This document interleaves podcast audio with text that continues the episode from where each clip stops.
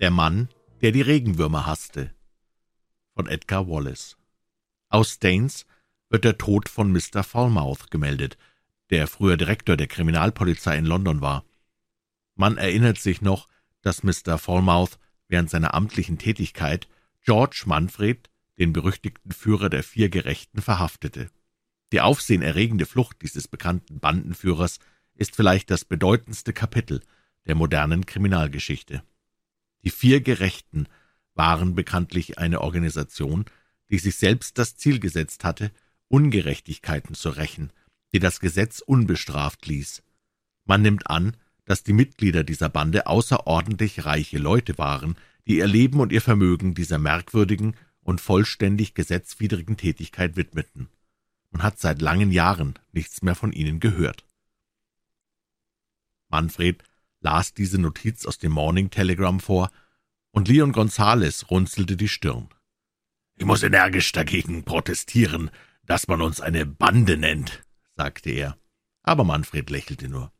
Der arme alte Falmouth, meinte er nachdenklich, er war wirklich ein netter Mensch. Ich mochte ihn auch gerne, stimmte Gonzales zu.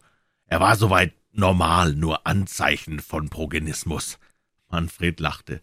Entschuldige, wenn ich wieder einmal dumm erscheine, aber ich kann es auf diesem wissenschaftlichen Spezialgebiet nicht mit dir aufnehmen. Progenismus? Der Laie sagt gewöhnlich hervorragender Unterkiefer, erklärte Leon. Fälschlicherweise wird dieses Merkmal für ein Zeichen von Willensstärke gehalten. Aber abgesehen von allem Progenismus war Mr. Falmouth ein guter Kerl, erwiderte Manfred, und Leon nickte beifällig. Er besaß auch gut entwickelte Weisheitszähne, fügte Manfred ironisch hinzu. Gonzales wurde rot, denn die Erinnerung an seinen Irrtum war ihm peinlich. Trotzdem lachte er. »Es wird dich vielleicht interessieren, mein lieber George«, sagte er triumphierend, »dass der berühmte Dr. Carrara die Zähne von vierhundert Verbrechern und einer gleichen Anzahl von Nichtverbrechern untersuchte und dabei fand, dass die Weisheitszähne bei den normalen Menschen häufiger vorhanden waren.« »Ich geb dir ja recht mit deinen Weisheitszähnen«, sagte Manfred hastig, aber sieh doch einmal aufs Meer hinaus. Hast du jemals etwas Schöneres gesehen? Sie saßen auf einer saftigen, grünen Wiese, vor der aus man Babacombe Beach übersehen konnte. Die Sonne ging unter, ein herrlicher Tag neigte sich seinem Ende entgegen. Die Sonnenstrahlen vergoldeten alle Bäume und Sträucher, hoch über der blauen See erhoben sich die brandroten Klippen und die grünen Felder von Devonshire. Manfred schaute auf die Uhr. Wollen wir uns zum Abendessen umziehen? Oder ist dein Freund, für den du dich so sehr interessierst, mehr ein Bohemien? Er gehört zu der neuen Generation, erwiderte Leon. Über alte Traditionen fühlt er sich erhaben. Ich freue mich sehr, dass du ihn kennenlernst. Seine Hände sind direkt faszinierend. Manfred war klug genug, nicht zu fragen, warum die Hände faszinierend waren. Ich habe ihn beim Golfspielen getroffen, fuhr Gonzales fort. Dabei haben sich verschiedene Dinge zugetragen, die mich sehr interessierten. Wenn er einen Regenwurm sah, blieb er zum Beispiel stehen und tötete das unschuldige Tier mit einer solchen Wut, dass ich höchst erstaunt war. Ein Wissenschaftler sollte doch keine solchen Schrullen oder Vorurteile haben. Er ist sehr reich. Die Leute im Club erzählten mir, dass ihm sein Onkel nahezu eine Million hinterlassen hätte. Außerdem ist er der einzige Erbe einer seiner Tanten oder Cousinen, die voriges Jahr starb und ihm ein großes Besitztum hinterließ, das man ebenfalls auf eine Million schätzt. Er ist natürlich eine glänzende Partie. Ob Miss Molyneux allerdings dasselbe denkt, konnte ich nicht herausbringen, fügte er nach einer Pause hinzu. Großer Gott, rief Manfred verwirrt. Sie kommt wohl auch heute Abend zum Essen? Sie kommt mit ihrer Mutter, erklärt Leon ernst. Diese tüchtige Dame hat brieflichen Unterricht im Spanischen genommen und redet mich immer mit ihrem Kauderwelsch an, wenn ich sie treffe. Die beiden Freunde hatten für den Frühling Cliff House gemietet, um sich dort zu erholen. Besonders Manfred liebte Devonshire im April, wenn die Abhänge der hügeligen Landschaft mit Schlüsselblumen und Narzissen bedeckt waren, die wie ein goldener Sprühregen auf den grünen Wiesen schimmerten. Senor Fuentes hatte das Haus nach einer Besichtigung gemietet. Die Ruhe und der Frieden, die hier von der Natur ausströmten, taten seinem unruhigen, geschäftigen Geist unendlich wohl. Manfred hatte sich zum Essen umgekleidet und saß im Wohnzimmer vor dem großen Kamin, in dem ein Holzfeuer brannte. Als er das Geräusch eines näherkommenden Autos hörte, das vorsichtig den Klippenweg herunterfuhr, stand er auf und trat ins Freie. Leon Gonzales war bei ihm, bevor die große Limousine vor der Eingangshalle hielt. Zuerst stieg ein großer, schlanker Herr aus dem Wagen. Er sah nicht schlecht aus, obgleich sein Gesicht von Falten durchzogen war und seine Augen tief lagen. Die Brauen waren nicht gewölbt, sondern verliefen in gerader Richtung. Er grüßte Gonzales mit einer gewissen Herablassung. »Hoffentlich haben wir Sie nicht zu lange warten lassen. Meine Experimente haben mich doch etwas aufgehalten. Heute ging alles schief im Laboratorium.« Manfred, der ihn scharf beobachtet hatte, wurde ihm und den Damen vorgestellt. Er reichte einem ernsten jungen Mädchen von eigenartiger Schönheit die Hand. Manfred war sehr sensitiv und erkannte sofort, dass Miss Molyneux von einer heimlichen Sorge bedrückt war. Ihr freundliches Lächeln, das zweifellos aufrichtig gemeint war, erschien ihm gleichwohl mechanisch und leer. Leon, der die Menschen mehr nach Verstandes als nach Gefühlsmomenten beurteilte, zog ebenfalls seine Schlussfolgerungen aus ihrem Verhalten. Der ungewisse Eindruck Manfreds formte sich bei ihm zu einer bestimmten Erkenntnis. Das Mädchen fürchtete sich. Leon hätte gern gewusst, vor wem sie Angst hatte, sicherlich nicht vor dieser untersetzten, selbstzufriedenen Frau, die ihre Mutter war, und sicherlich auch nicht vor diesem hageren, bebrillten Gelehrten. Während die Damen ihre Mäntel in einem der oberen Zimmer ablegten, hatte Manfred Gelegenheit, sich ein Urteil über Dr. Wicklow zu bilden. Er brauchte ihn nicht zu unterhalten, denn der Doktor war selbst ein gewandter Gesellschafter. »Ihr Freund spielt recht gut Golf«, sagte er, indem er auf Gonzales zeigte. »Wirklich gut für einen Fremden? Sie sind doch beide Spanier.« Manfred nickte. Eigentlich war er ja mehr Engländer als sein Gast, aber augenblicklich stattete er England als Spanier einen Besuch ab und war auch mit einem spanischen Pass versehen. »Wenn ich Sie recht verstanden habe, sind Ihre Forschungen ungewöhnlich erfolgreich?« fragte Leon. Dr. Wiglows Augen leuchteten auf. »Ja, ich bin sehr zufrieden.« Plötzlich fragte er schnell, »Wer hat Ihnen denn das gesagt?« »Sie haben es mir doch selbst im Club erzählt.« Der Doktor runzelte die Stirn. »So?« Er fuhr mit der Hand über die Stirn. »Ich kann mich gar nicht drauf besinnen. Wann war das denn?« »Heute Morgen. Aber Ihre Gedanken waren wahrscheinlich mit wichtigeren Dingen beschäftigt.« Der junge Gelehrte biss sich auf die Lippen. »Ich hätte nicht vergessen dürfen, was heute Morgen passierte sagte er in besorgtem Ton. Manfred hatte den Eindruck, dass er verzweifelt mit sich selbst kämpfte, aber schließlich heiterte sich seine Miene wieder auf. »Ja, ich habe wirklich einen ungewöhnlichen Erfolg zu verzeichnen. In einigen Monaten wird mein Name berühmt sein, sogar in meinem eigenen Vaterland. Aber diese Studien kosten auch eine unheimliche Menge Geld. Erst heute habe ich wieder nachgerechnet, dass ich allein für Stenotypistinnen wöchentlich nahezu sechzig Pfund zahle. Manfred schaut ihn erstaunt an. Für Stenotypistinnen, wiederholte er langsam. Dann schreiben Sie sicher ein wissenschaftliches Werk. Hier kommen unsere Damen, sagte der Doktor. Es lag zuweilen etwas Abruptes, fast Abstoßendes in seinem Wesen, und als sie später bei Tisch saßen, hatte Manfred weiteren Grund, sich über das schlechte Betragen ihres Gastes zu wundern. Dr. Wiglow saß neben Miss Molyneux. Als sich das Essen seinem Ende näherte, wandte er sich plötzlich unerwartet zu ihr. »Du hast mich heut noch gar nicht geküsst, Margaret«, sagte er laut. Das junge Mädchen errötete und wurde dann blass. Ihre Finger zitterten nervös. »Habe ich dich noch nicht geküsst, Felix?« stammelte sie. Das Gesicht des Doktors war rot vor Ärger. »Bei Gott, das ist wirklich gut«, schrie er. »Ich bin mit dir verlobt. Ich habe dir in meinem Testament mein ganzes Vermögen vermacht. Ich zahle deiner Mutter tausend Pfund im Jahr. Und du hast mich heute noch nicht einmal geküsst.« »Doktor«, unterbrach plötzlich die sanfte, aber eindringliche Stimme Leons die Spannung, »können Sie mir nicht sagen, welcher Stoff mit der chemischen Formel Cl2O5 bezeichnet wird?« Dr. Wicklow wandte langsam den Kopf zu ihm und schaute ihn an. Allmählich verlor sich der seltsame Ausdruck auf seinem Gesicht, und er wurde wieder normal. »Das ist eine Oxidverbindung von Chlor«, sagte er ganz ruhig. Die Unterhaltung wandte sich nun wissenschaftlichen Dingen zu. Die einzige Person bei Tisch, die durch Dr. Wicklows Entgleisung nicht außer Fassung gebracht wurde, war die kleine, selbstzufriedene Frau, die an Manfreds rechter Seite saß. Als der Doktor das Jahresgeld erwähnte, das er ihr zahlte, kicherte sie nur. Nachdem die allgemeine Unterhaltung wieder eingesetzt hatte, wandte sie sich zu Manfred und sprach mit leiser Stimme zu ihm. »Felix ist manchmal so exzentrisch, aber gewöhnlich ist er ein ruhiger, liebenswürdiger und freundlicher Charakter. Man muss doch an die Zukunft seines Kindes denken. Sind Sie nicht auch meiner Ansicht, Senor?« Die letzte Frage hatte sie in ihrem schlechten Spanisch an ihn gerichtet. Manfred nickte und schaute einen Augenblick zu dem jungen Mädchen hinüber, das immer noch verstört und totenblass aussah.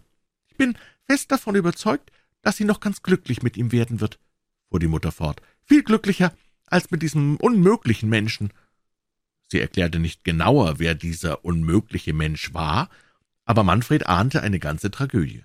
Er war nicht gerade romantisch veranlagt, aber ein Blick auf das Mädchen hatte ihm gesagt, dass bei dieser Verlobung etwas nicht stimmte. Er kam jetzt zu dem Schluss, den sein Freund Leon schon längst gezogen hatte, und erkannte, dass sie von reiner Furcht beherrscht war, und er wusste jetzt auch, vor wem sie sich fürchtete. Eine halbe Stunde später standen die beiden vor der Tür und sahen dem verschwindenden roten Schlusslicht von Dr. Wicklows Wagen nach. Dann gingen sie zurück in das Wohnzimmer, und Manfred legte etwas Brennholz auf das Feuer, um es neu anzufachen. »Nun, welchen Eindruck hast du?« fragte Gonzales und rieb sich offenbar erfreut die Hände. »Ich finde dieses Verhältnis einfach entsetzlich«, erwiderte Manfred, als er sich in einen Sessel setzte. »Ich dachte, es käme heutzutage nicht mehr vor, dass unvernünftige Mütter es wagen dürfen, ihre Töchter zu einer Ehe mit einem ungeliebten Mann zu zwingen, man hört doch immer von den modernen jungen Mädchen, die so selbstständig sind. Die menschliche Natur bleibt immer dieselbe. Daran ändern auch die modernen Zeiten nichts, sagte Gonzales lebhaft. Die meisten Mütter handeln recht töricht, wenn es um das Schicksal ihrer Töchter geht. Ich weiß, dass du mir nicht recht geben wirst, aber ich kann Beweise anführen. Mantegazza hat statistische Angaben über 843 Familien gesammelt. Manfred musste lachen. Du bist nur zufrieden, wenn du deinen ewigen Mantegazza zitieren kannst. Hat dieser schreckliche Mensch denn alles gewusst? Fast alles. Aber wir wollen von Miss Molyneux sprechen. Leon wurde wieder ernst. Es ist klar, dass sie ihn nicht heiraten will. Was ist eigentlich mit ihm los? fragte Manfred. Er scheint ein ganz unbeherrschter Mensch zu sein. Er ist verrückt, antwortete Leon ruhig. Manfred schaute ihn erstaunt an. Verrückt? wiederholte er ungläubig. Du meinst doch nicht etwa, dass er geisteskrank ist? Ich brauche dieses Wort in vollem Ernst. Gonzales steckte sich eine Zigarette an. Der Mann ist zweifellos verrückt. Vor einigen Tagen war ich meiner Sache noch nicht sicher, aber jetzt weiß ich es gewiss. Eine ganz unzweideutige Probe ist das schwindende Gedächtnis. Leute, die am Rande des Wahnsinns oder in den Anfängen einer Geisteskrankheit stehen, können sich nicht daran erinnern, was kurze Zeit vorher geschah. Hast du nicht bemerkt, wie bestürzt er war, als ich von der Unterhaltung sprach, die ich heute Morgen mit ihm hatte? Das ist mir allerdings aufgefallen, gab Manfred zu. Er kämpfte mit sich selbst, der noch gesunde Teil seines Gehirns lehnte sich gegen den kranken Teil auf, der Wissenschaftler gegen den unverantwortlichen kranken Menschen. Der Gelehrte in ihm stellte fest, dass er auf dem Wege zum Wahnsinn war, wenn er plötzlich sein Gedächtnis für Vorfälle verlieren konnte, die nur einige Stunden zuvor passiert waren. Aber der Wahnsinn in ihm sagte, dass er so ein außergewöhnlicher, wunderbarer Mensch sei, dass die allgemein gültigen Regeln für ihn nicht in Betracht kämen, wir werden ihm morgen einen Besuch machen und uns einmal sein Laboratorium ansehen. Wahrscheinlich entdecken wir dann auch, warum er 60 Pfund wöchentlich für Stenotypistinnen bezahlt. Und nun gehst du am besten zu Bett, mein lieber George. Ich werde noch ein Kapitel des ausgezeichneten, aber manchmal auch irrenden Lombrosko lesen. Dr. Wiglows Laboratorium befand sich in einem neuen roten Ziegelgebäude, das an der Grenze der Heide von Dartmoor lag. Daneben hatte er vor kurzem eine große Baracke errichten lassen, um die vielen Assistentinnen und Stenotypistinnen unterzubringen. Seit zwei oder drei Jahren habe ich nun keinen Professor getroffen, sagte Manfred, als sie quer durch die Heide zu Dr. Wicklow fuhren. Seit fünf Jahren habe ich kein Laboratorium betreten, und nun habe ich im Laufe weniger Wochen zwei außergewöhnliche Gelehrte kennengelernt, von denen allerdings einer schon tot war. Auch habe ich zwei Laboratorien besucht. Leon nickte. Eines Tages muss ich doch tatsächlich noch eine wissenschaftliche Abhandlung über die Duplizität der Fälle schreiben, meinte er. Vor dem Laboratorium hielt ein Postwagen. Drei Mädchen in weißen Arbeitskitteln trugen Postpakete aus der Tür und verstauten sie in dem Wagen. Er muss aber eine ungeheuer umfangreiche Korrespondenz haben, sagte Manfred verwundert. Dr. Wiglow, der auch einen weißen Arbeitsmantel trug, stand in der Tür und begrüßte sie freundlich, als sie ausstiegen. Kommen Sie bitte in mein Büro, sagte er und führte sie zu einem großen, luftigen Raum. »Sie haben aber unheimlich viel Post«, sagte Leon. Dr. Wicklow lachte. »Ich schicke die Pakete vorläufig zum Postamt nach Torquay. Sie lagern einstweilen dort und sollen erst abgeschickt werden, wenn…« Er machte eine Pause. »Wenn ich meiner Sache sicher bin. Ein Wissenschaftler kann nicht sorgfältig genug sein«, sagte er ernst. »Wenn er eine Entdeckung bekannt gemacht hat, wird er hinterher dauernd von der Furcht gequält, dass er noch etwas Wichtiges, Ausschlaggebendes vergessen haben könnte oder dass seine Schlussfolgerungen zu voreilig gezogen wären. Aber ich bin fest davon überzeugt, dass ich recht habe, sagte er halb zu sich selbst. Ich bin sicher, dass alles richtig ist, aber ich muss noch mehr Gewissheit haben. Er führte sie in dem großen Laboratorium umher, aber es war hier für Manfred nicht viel mehr zu sehen als in dem Arbeitsraum des verstorbenen Professors Tableman. Dr. Wicklow hatte sie bei ihrer Ankunft herzlich begrüßt und war sehr unterhaltsam gewesen, aber nach wenigen Minuten schon wurde er immer stiller und gab keine Erklärungen für gewisse Instrumente, die Leon sehr zu interessieren schienen. Erst als er direkt gefragt wurde, antwortete er kurz und ausweichend. In dem nächsten Raum änderte sich plötzlich das Benehmen Dr. Wicklows. Er wurde wieder mitteilsam und machte einen fast vergnügten Eindruck. »Ich werde es Ihnen jetzt sagen«, rief er. »Ich werde Ihnen alles erklären. Außer mir weiß noch keine lebende Seele davon. Niemand versteht die außerordentlich wichtige Arbeit, die ich geleistet habe, und niemand kennt die Bedeutung meines Planes.« Seine Augen leuchteten, sein Gesicht nahm einen freudigen Ausdruck an, und es schien Manfred, als ob er sich in diesem Augenblick mehr straffte. Dr. Wicklow zog die Schublade eines Tisches auf, der an der Wand stand, nahm eine längliche Porzellanplatte heraus und stellte sie auf den Tisch. Aus einem Wandschrank, der mit Drahtgatze geschlossen war, holte er einen Zinnkasten und schüttelte den Inhalt mit unverhülltem Widerwillen auf die Porzellanplatte. Es war gewöhnliche Gartenerde. Plötzlich sah Leon zu seinem Erstaunen einen kleinen Regenwurm, der durch das Umstürzen an die Oberfläche gekommen war. Der kleine Kerl versuchte sich möglichst schnell wieder mit vielen Windungen in den Erdhaufen einzubohren. »Dieser verdammte Bursche!« Wicklows Stimme klang zornig und erregt. Sein Gesicht zuckte und war wutentstellt. »Wie ich diese Biester hasse!« Seine Augen sprühten vor Hass aber er schien auch von einem entsetzlichen Angstgefühl gepackt zu sein. George Manfred holte tief Atem und trat einen Schritt zurück, um Wicklow besser beobachten zu können. Der Mann beruhigte sich allmählich wieder und sah Leon an. »Als ich noch ein Kind war«, sagte er mit zitternder Stimme, »konnte ich mir nichts Schlimmeres vorstellen als diese hässlichen Würmer. Ich hatte damals ein Kinderfräulein, eine böse Person von schlechtem Charakter. Einmal hat sie mir einen solchen Regenwurm in den Halsausschnitt gesteckt. Denken Sie doch, wie schrecklich das gewesen ist.« Leon erwiderte nichts. Für ihn war ein Regenwurm irgendein Tier aus der Familie der Oligocheten, der den etwas pompösen Namen Lumbricus terrestris trug. Er konnte nicht verstehen, warum Dr. Wicklow, dieser hervorragende Naturwissenschaftler, das kleine Geschöpf nicht ebenso beurteilte. »Ich habe eine Theorie aufgestellt.« Der Doktor war nun ruhiger geworden und wischte sich den Schweiß von der Stirn. »In bestimmten großen Perioden kommen alle Lebewesen auf dieser Welt der Reihe nach einmal zur Herrschaft. In Millionen von Jahren wird der Mensch wahrscheinlich zu der Größe einer Ameise zusammenschrumpfen, und der Regenwurm wird an seine Stelle treten. Er wird seine Intelligenz mit unerhörter Kraft steigern und wird sich durch Schlauheit und Grausamkeit die Herrschaft über die Welt aneignen. Dieser Gedanke hat mich immer gequält, fuhr er fort, als weder Leon noch Manfred irgendeine Bemerkung machten, und er quält mich doch dauernd bei Tag und Nacht, Deshalb sehe ich meine Lebensaufgabe darin, die Menschheit vor dieser drohenden Gefahr zu schützen. Er machte eine Pause. Augenblicklich sind die Regenwürmer weder intelligent noch klug, auch haben sie nicht den geringsten Ehrgeiz. Es ist also jetzt noch leicht, ihrer Herr zu werden.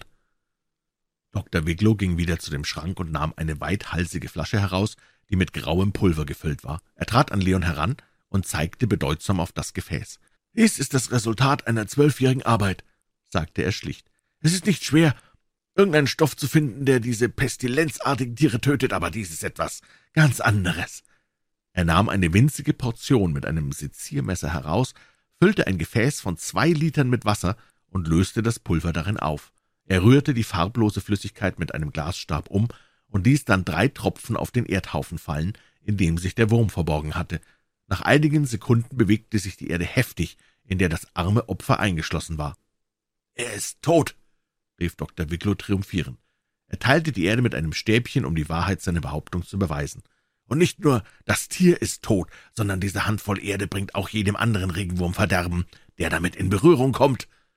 Er klingelte, und eine seiner Assistentinnen kam herein. Nehmen Sie das weg, sagte er und schüttelte sich vor Widerwillen. Dann ging er mit düsteren Blicken zu seinem Schreibtisch. Leon sprach auf dem Heimweg nicht. Er saß zusammengekauert in einer Ecke des Wagens, hatte die Arme über der Brust gekreuzt und das Kinn nachdenklich gesenkt.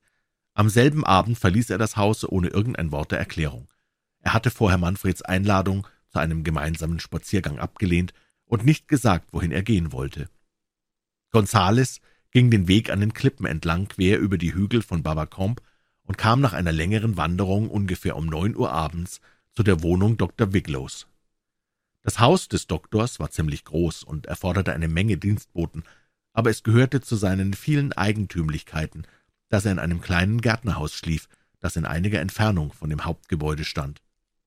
Erst vor kurzem hatte sich Dr. Wiglow diesen einsamen Aufenthaltsort ausgesucht, vorher war es ihm in dem großen Hause recht gut gegangen, in dem schon sein Vater gewohnt hatte, aber in letzter Zeit hat er dort nachts Stimmen und Knarren im Holzwerk gehört, auch hatte er Gestalten aus dem Dunkel auftauchen sehen, die in den langen Gängen einherschlichen. In seinen krankhaften Anwandlungen war er zu der Überzeugung gekommen, dass sich seine Dienstboten gegen ihn verschworen hätten und ihn während der Nacht ermorden wollten. Deshalb hatte er den Gärtner ausquartiert und das kleine Haus neu ausstatten und möblieren lassen. Hier verbrachte er nun hinter verschlossenen Türen die Nächte, indem er las, seinen Gedanken nachhing oder schlief. Gonzales hatte schon von dieser Schrulle gehört und näherte sich dem Gärtnerhaus mit einiger Vorsicht, denn ein furchtsamer Mann ist gefährlicher als ein böser Mann. Er klopfte an die Tür und hörte gleich darauf Schritte auf dem Steinflur. »Wer ist da?« fragte eine Stimme. »Ich bin es«, erwiderte Gonzales und nannte den Namen, unter dem er bekannt war. Nach einem Zögern wurde aufgeschlossen und die Tür öffnete sich. »Treten Sie bitte ein«, sagte Dr. Wicklow unwirsch und schloss die Tür wieder hinter ihm zu. »Sie sind sicher hierher gekommen, um mir zu gratulieren. Sie müssen auch zu meiner Hochzeit kommen, lieber Freund. Es wird ein großartiges Fest werden, denn ich werde dabei eine Rede halten über die Bedeutung meiner Entdeckung. Wollen Sie etwas trinken? Ich habe zwar nichts hier, aber ich kann es vom Haupthaus bringen lassen. In meinem Schlafzimmer habe ich ein Telefon. Leon schüttelte den Kopf. Ich habe mir noch viele Gedanken über Ihre Entdeckung gemacht, Doktor, sagte er dann und nahm die angebotene Zigarette an. Auch die vielen Postpakete, die heute vor Ihrer Tür aufgeladen wurden, habe ich mit der Entdeckung in Verbindung gebracht, von der Sie uns erzählten. Dr. Wicklows Züge erhellten sich, und er strahlte vor Genugtuung. Er lehnte sich in seinen Stuhl zurück und legte ein Bein über das andere, wie jemand, der sich auf eine längere Rede vorbereitet. »Das will ich Ihnen auch erklären. Seit Monaten stehe ich in Briefwechsel mit landwirtschaftlichen Gesellschaften, sowohl hier in diesem Lande als auf dem Kontinent. Ich bin eine europäische Größe«, sagte er hochfahrend und anmaßend. Ich habe ein Mittel gegen die Reblaus gefunden, und durch mich wurde diese Geißel der Weinberge unschädlich gemacht. Leon nickte, denn er wusste, dass er die Wahrheit gesprochen hatte. Sie sehen also, dass man auf mein Wort etwas gibt, wenn es sich um Ackerbau handelt, aber nach verschiedenen Unterredungen mit unseren beschränkten Landwirten fand ich, dass sie die Vernichtung dieser er erwähnte den Namen der ihm so schrecklichen Tiere nicht, aber er zitterte, nicht gerne sehen. Und nach dieser Erfahrung muss ich natürlich meine Handlungsweise einrichten. Jetzt da ich davon überzeugt bin, dass mein Mittel in jeder Weise wirksam ist, kann ich der Post den Auftrag geben, die Pakete abzusenden. Ich wollte eben mit dem Vorsteher des Postamts telefonieren, als Sie an die Tür klopften. Die Pakete sind schon adressiert und mit Marken versehen. An wen schicken Sie denn die Pakete? An Gutsbesitzer und Landwirte. Es sind ungefähr 14.000 Pakete, die nach allen Teilen Europas versandt werden. In jedem Paket befindet sich eine gedruckte Anweisung in Englisch, Französisch, Deutsch und Spanisch. Damit die Leute meine Vorschriften auch ausführen, habe ich ihnen gesagt, dass dieses Pulver ein neues Düngemittel ist. Was sollen die Leute denn tun, wenn sie die Pakete bekommen? fragte Leon weiter. Sie sollen das graue Pulver in Wasser auflösen und einen gewissen Teil ihres Landes damit besprengen. Ich habe angegeben, dass es am besten auf gepflügtem Lande geschieht. Sie brauchen nur einen Teil ihres Landes damit zu besprengen. Diese niederträchtigen Biester werden das andere Land bald genug infizieren. Ich bin fest davon überzeugt, dass in sechs Monaten in ganz Europa und Asien kein Exemplar dieser schrecklichen Geschöpfe mehr am Leben ist. Die Leute wissen also nicht, dass dieses Gift dazu bestimmt ist, Regenwürmer zu töten. Nein, das habe ich Ihnen doch eben erklärt, erwiderte der Doktor böse. Warten Sie einen Augenblick, ich will nur mit dem Postmeister telefonieren. Er erhob sich schnell, aber Leon war noch schneller und packte ihn am Arm. Mein lieber Freund, sagte er, das dürfen Sie nicht. Dr. Wicklow versuchte sich loszumachen. Lassen Sie mich gehen, schrie er wütend. Gehören Sie auch zu diesen Dämonen, die mich quälen? Unter gewöhnlichen Umständen wäre Leon stark genug gewesen, einen Mann wie Dr. Wicklow aufzuhalten. Aber der Wahnsinnige besaß außergewöhnliche Kräfte und warf Gonzales in einen Stuhl. Bevor sich sein Gegner wieder erheben konnte, schlüpfte Dr. Wicklow durch die Tür, machte sie rasch zu und schloss sie ab. Das eingeschossige Haus war durch eine Holzwand, die Dr. Wicklow hatte einziehen lassen, in zwei Räume geteilt. Ober der Tür war ein Fenster angebracht. Leon zog schnell den Tisch dorthin, sprang hinauf und schlug das Glasfenster mit seinem Ellbogen ein. »Rühren Sie das Telefon nicht an!« rief er Wicklow zu. »Hören Sie!« Der Doktor sah sich hämisch lachend um. »Sie sind auch ein Freund dieser Teufel!« Er steckte gerade die Hand aus, um den Hörer abzuheben, als Leon ihn niederschoss. Als Manfred am nächsten Morgen von seinem Spaziergang zurückkam, traf er Gonzales, der auf dem Rasen vor dem Haus auf und ab ging und eine besonders lange Zigarre rauchte. »Mein lieber Leon, du hast mir ja nichts von allem gesagt.« Manfred legte seinen Arm in den seines Freundes. »Ich dachte, es wäre das Beste zu warten.« »Ganz zufällig habe ich die Geschichte gehört. Man erzählt, dass ein Dieb in das Gärtnerhaus einbrach und den Doktor erschoss, als er um Hilfe telefonieren wollte. Alles Silberzeug in dem äußeren Raum ist gestohlen worden, auch die goldene Taschenuhr und die Brieftasche des Doktors sind verschwunden. Sie ruhen auf dem Grund des Meeres in der Babakom-Bucht, erwiderte Leon. Ich bin heute Morgen schon zum Angeln rausgefahren, als du noch schliefst. Sie gingen eine Weile schweigend auf und ab. War es denn wirklich notwendig? fragte Manfred dann. Durchaus, antwortete Leon ernst. Du musst vor allem daran denken, dass dieser Mann, obwohl er verrückt war, nicht nur ein Gift, sondern auch einen Ansteckungsstoff entdeckte. Aber mein lieber Leon, fragte Manfred lächelnd, waren denn die Regenwürmer das alles wert? Ja, sie sind viel mehr wert als sein Leben. Die größten Gelehrten, die sich mit Landwirtschaft befasst haben, sind darin einig, dass die ganze Erdoberfläche steril würde und die Menschheit in sieben Jahren verhungern könnte, wenn die Regenwürmer nicht dauernd in Tätigkeit wären. Manfred blieb stehen und starrte seinen Freund an. Glaubst du das wirklich? Leon nickte. Die Regenwürmer sind im Haushalt der Natur unbedingt notwendig, entgegnete er ernst. Das Land wird fruchtbar durch sie. Leider ist ihr Nutzen noch nicht allgemein bekannt. Sie sind die besten Freunde der Menschen. Aber nun will ich zum Postamt gehen und dem Postmeister eine genügend glaubhafte Geschichte erzählen, damit ich all diese Pakete zurückbekomme. Ich bin in mancher Beziehung froh darüber, sagte Manfred lächelnd. Eigentlich in jeder Beziehung. Das junge Mädchen hat mir sehr gut gefallen, und ich bin sicher, dass dieser unmögliche Mensch doch nicht so ganz unmöglich ist.